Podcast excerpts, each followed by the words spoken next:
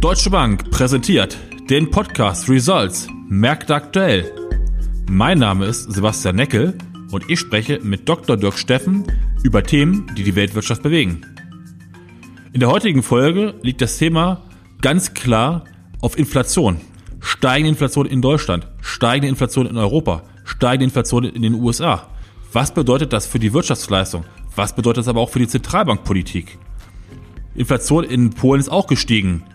Wird Polen die Zinsen anheben? Und warum ist Polen momentan in den Zinsschritten hinter Ungarn und Tschechien hinterher? Und zum Schluss reden wir über die Türkei. Das ist eines der wenigen Länder, in dem die Leitzinsen womöglich gesenkt werden.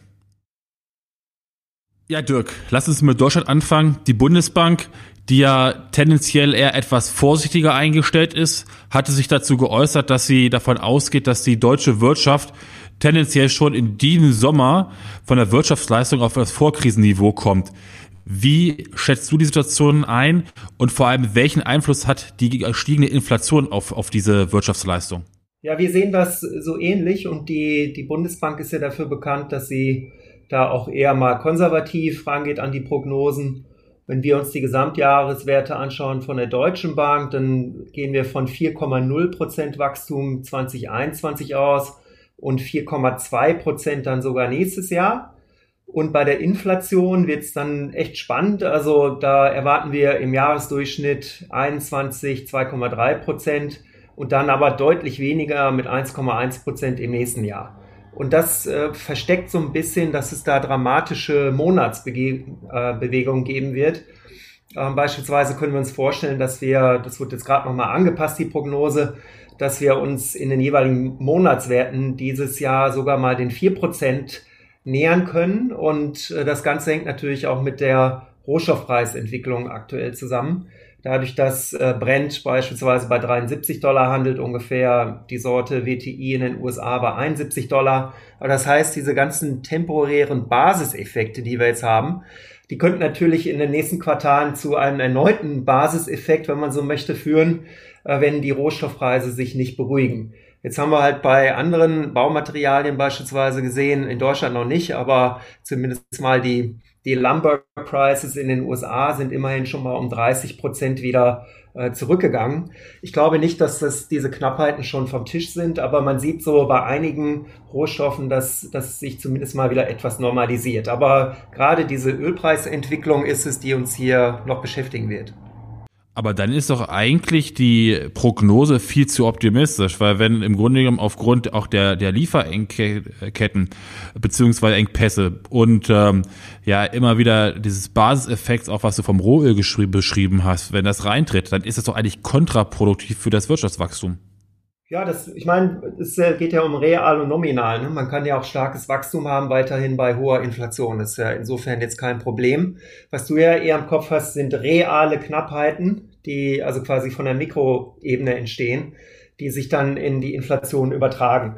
Und wir haben halt äh, da einige krasse Zahlen gesehen. In Russland beispielsweise liegen die Produzentenpreise 30 Prozent schon über dem Vorjahresniveau, aber es ist nicht so, dass sich das sofort in die Verbraucherpreise übersetzt. Im Gegenteil, also der Zusammenhang ist sogar relativ schwach. Und äh, das liegt natürlich an der unterschiedlichen Zusammensetzung dieser Inflationskörbe, wenn man so will. Also ja, es wird ein Problem genau in dem Moment, wenn die Zentralbanken gegenhalten müssen, aber das ist momentan noch nicht zu erkennen, dass es gemacht wird. Und wie gesagt, wenn es normal läuft, sollte sich auch dann nächstes Jahr die Inflation etwas beruhigen können. Ist das vielleicht auch ein Grund, weshalb die EZB äh, letzte Woche auf ihrer Sitzung, bei ihrer Tagung ähm, sich dazu geäußert hat und äh, im Grunde genommen die Anleihenkäufe des äh, PPP Anleihenkaufsprogramm weiter fortsetzen wird äh, und auch den Leitzins erstmal langfristig oder längerfristig bei 0% halten möchte? Ja, genau. Also man kann ja jetzt die Projektionen, die auf dem Basisszenario beruhen, nicht einfach äh, wegwischen. Also da, auf, aufgrund des Basisszenarios muss man ja agieren und Geldpolitik machen. Aber es ist schon so, dass die sozusagen die, die äußeren äh, Bereiche der Verteilung, der, der Wahrscheinlichkeitsverteilung äh, ähm, schon etwas dicker geworden sind. Also wir haben eine Glocke, die, die deutlich mehr Wahrscheinlichkeit äh, jetzt auch rechts hat, also in Richtung Inflation. Und äh, das weiß natürlich auch die Zentralbank. Aber ähm, Stand jetzt äh, sieht man eben noch keinen Handlungsbedarf. Es gab sogar eine kleine äh, taubenhafte Überraschung, dadurch, dass ja vor ein paar Wochen noch am Markt erwartet worden war, dass jetzt im Juni schon bekannt gegeben wird, äh, dass man ähm, zu tapern gedenkt, also das pandemische Anleihekaufprogramm zurückfahren möchte und das ist eben jetzt noch nicht passiert. Also man, man ist hier vorsichtig auf Seiten der EZB und äh, riskiert es vielleicht ein Stück weit auch, dass, dass man eher noch mal ein bisschen mehr Inflation bekommt, äh, weil man einfach zu viel Angst hat, dass man hier das Wachstum abwirkt. Was sind die nächsten Termine EZB, wo du persönlich die Erwartung hättest, es könnte, könnten Aussagen Richtung Tapering kommen? Ich meine, die Corona-Pandemie entspannt sich ja nach und nach so ein bisschen. Die Zahlen sind alle relativ positiv aus in der Wirtschaftsleistung, auch in der Europäischen Union. Ähm, was würdest du einschätzen, was könnte das nächste spannende Datum werden?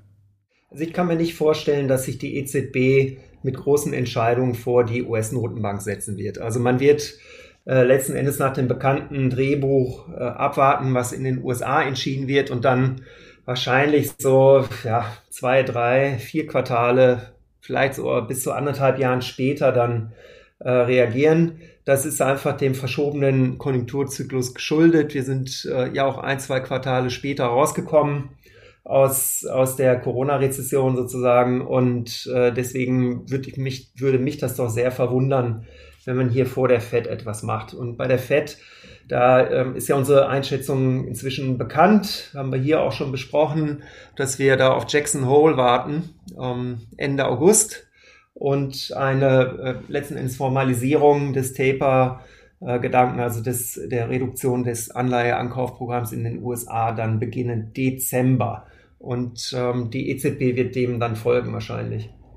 Weil du hattest, äh, du hattest es ja schon mal gesagt, wir warten so ein bisschen auf Jackson Hole. Jetzt sind in den USA letzte Woche Inflationszahlen reingekommen, überraschend hoch, 13 Jahreshoch äh, bei, bei 5 Prozent. Setzt das nicht dann doch die FED gewisserweise unter Druck, schneller reagieren zu müssen?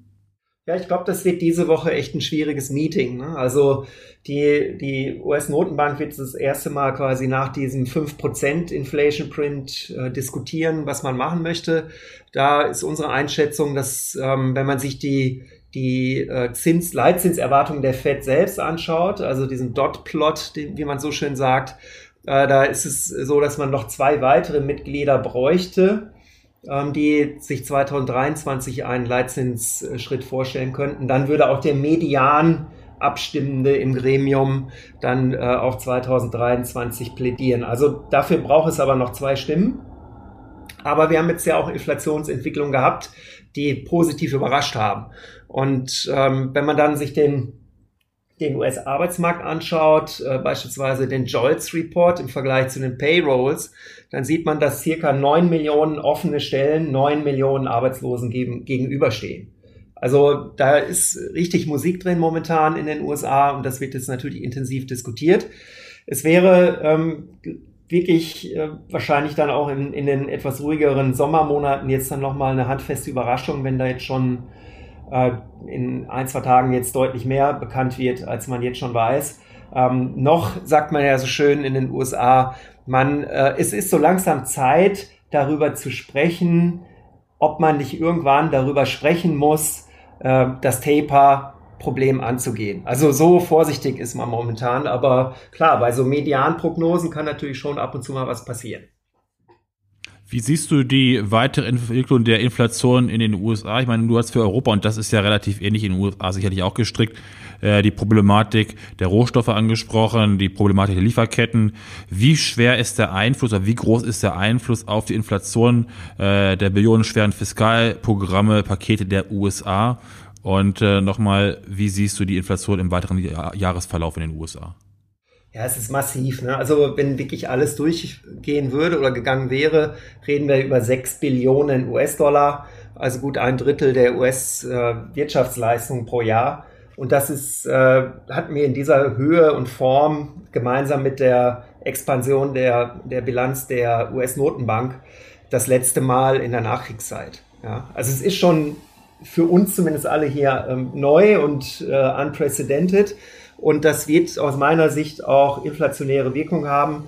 Und äh, das liegt einfach daran, dass das Wachstumspotenzial der USA nicht ansatzweise so hoch ist, wie man, wie man es vielleicht vermuten könnte. Das äh, kann man ja daran ablesen, dass die Produktivität äh, jahrelang sehr schwach sich entwickelt hat und ähnliches. Also deswegen ähm, glaube ich, kommt man da relativ schnell an ein Produktionsniveau heran, was dann auch inflationär wirkt.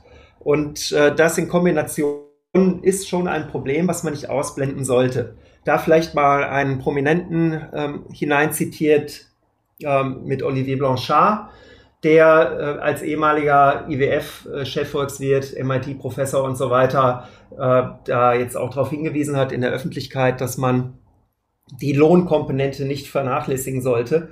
Und insbesondere jetzt in den USA, ich habe das Beispiel gebracht mit den offenen Stellen, sieht es ja so aus, dass teilweise auch das regionale beziehungsweise das Qualifikationsprofil auch nicht passt zu den ausgeschriebenen Stellen. Deswegen haben wir da, glaube ich, schon äh, Spannungen am Arbeitsmarkt und als nächstes könnte natürlich dann die, Lo die Lohnentwicklung folgen.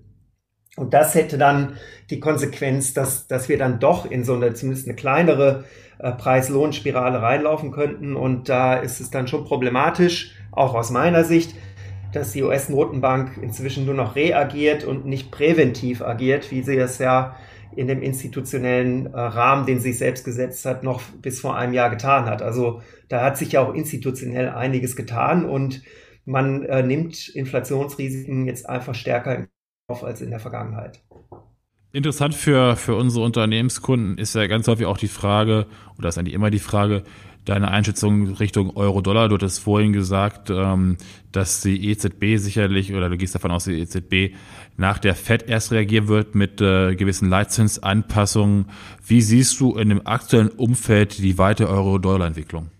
Wir hatten ja letzte Woche da einen Schritt zurück sozusagen, also urplötzliche Dollarstärke. Das, das Ganze war in einem sehr merkwürdigen Marktumfeld passiert, als wir eben genau diese Inflationszahl bekommen hatten und letzten Endes sind dann nach ein paar Stunden die, die Zinsen dann doch deutlich wieder gefallen und das äh, ist jetzt auch nach mehreren Tagen Analyse fundamental nicht so richtig zu erklären unter uns äh, gesagt. Und äh, das scheint tatsächlich mit Positionierung zusammenzuhängen. Das heißt, sowohl im Rentenmarktbereich das wahrscheinlich wichtigste Thema dieses Jahr, hatte man einfach äh, eine starke Positionierung Richtung Short Duration, also kurze Laufzeiten. Und der Zinsanstieg kam dann nicht, also hat sich zumindest nicht weiter fortgesetzt und deswegen wurden da, glaube ich, viele auf dem falschen Fuß erwischt. Man kann dann auch noch die Japaner mit, mit reinbringen, die jetzt auch im April, also es ist ein bisschen länger her, aber der Trend könnte sich fortgesetzt haben, auch in den USA wieder zugeschlagen haben als Rentenmarktanleger.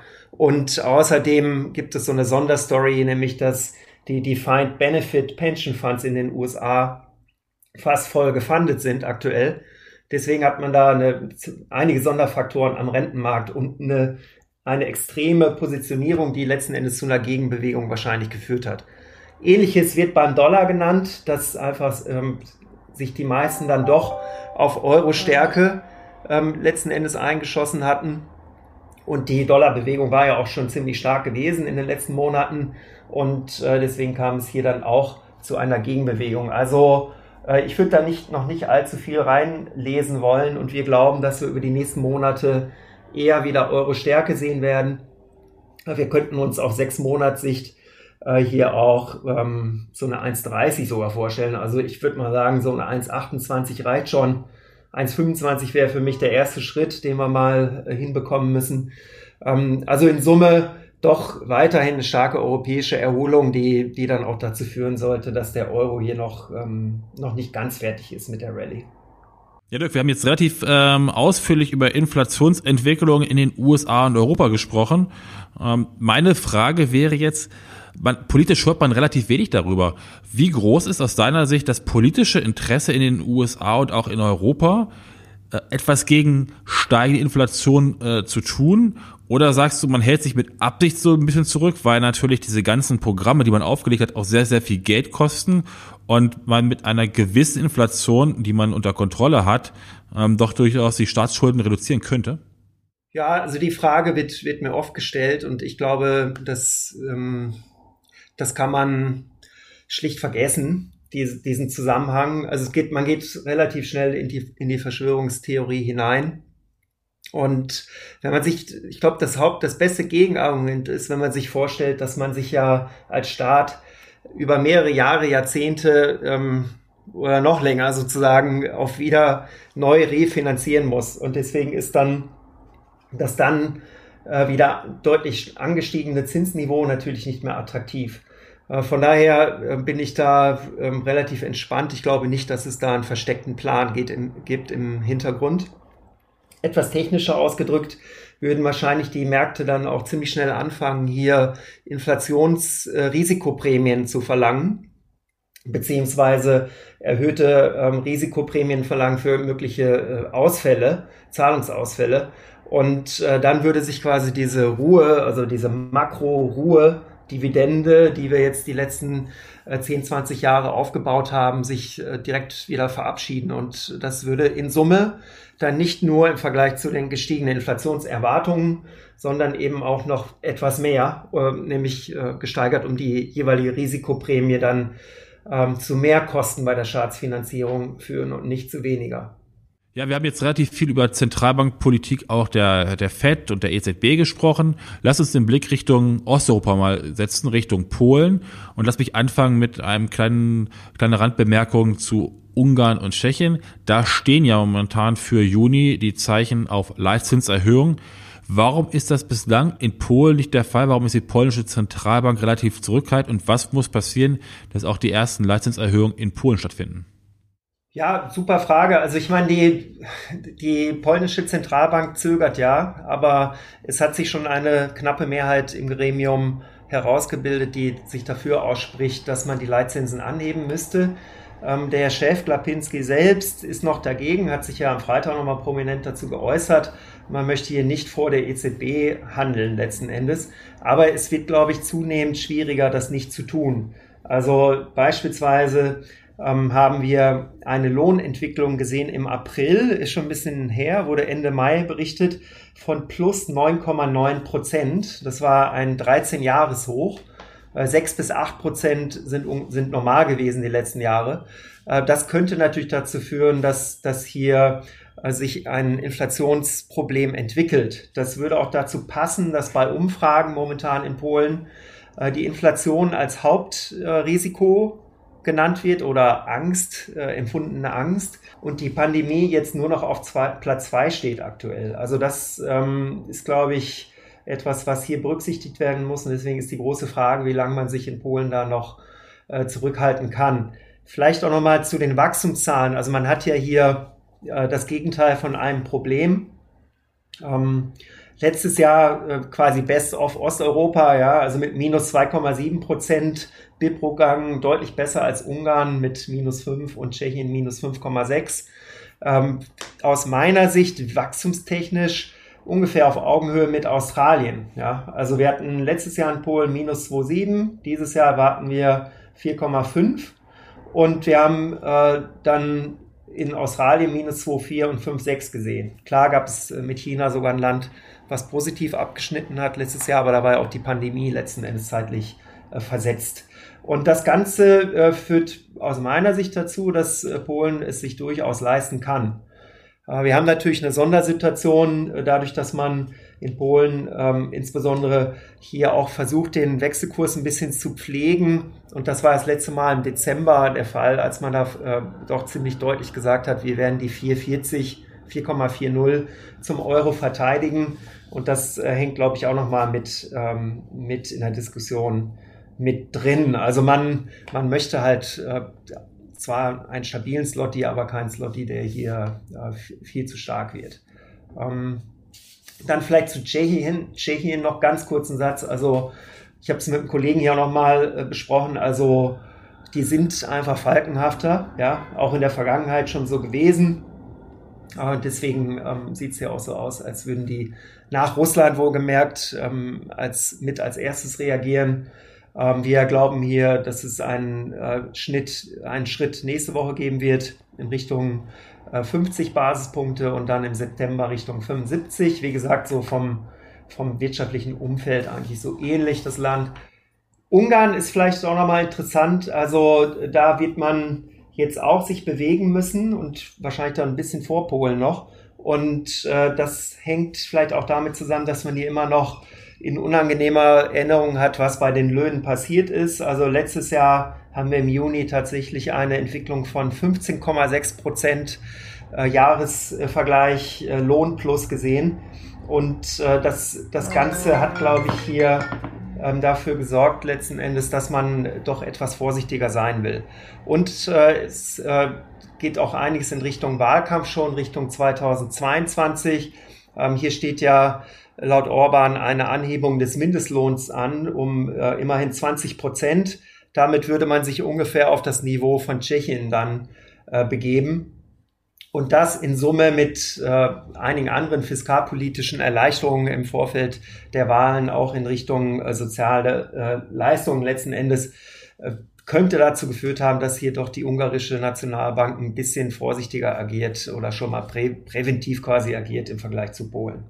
Ja, Dirk, weltweit wird bei den meisten Zentralbanken äh, mittlerweile ja über Leitzinserhöhungen diskutiert.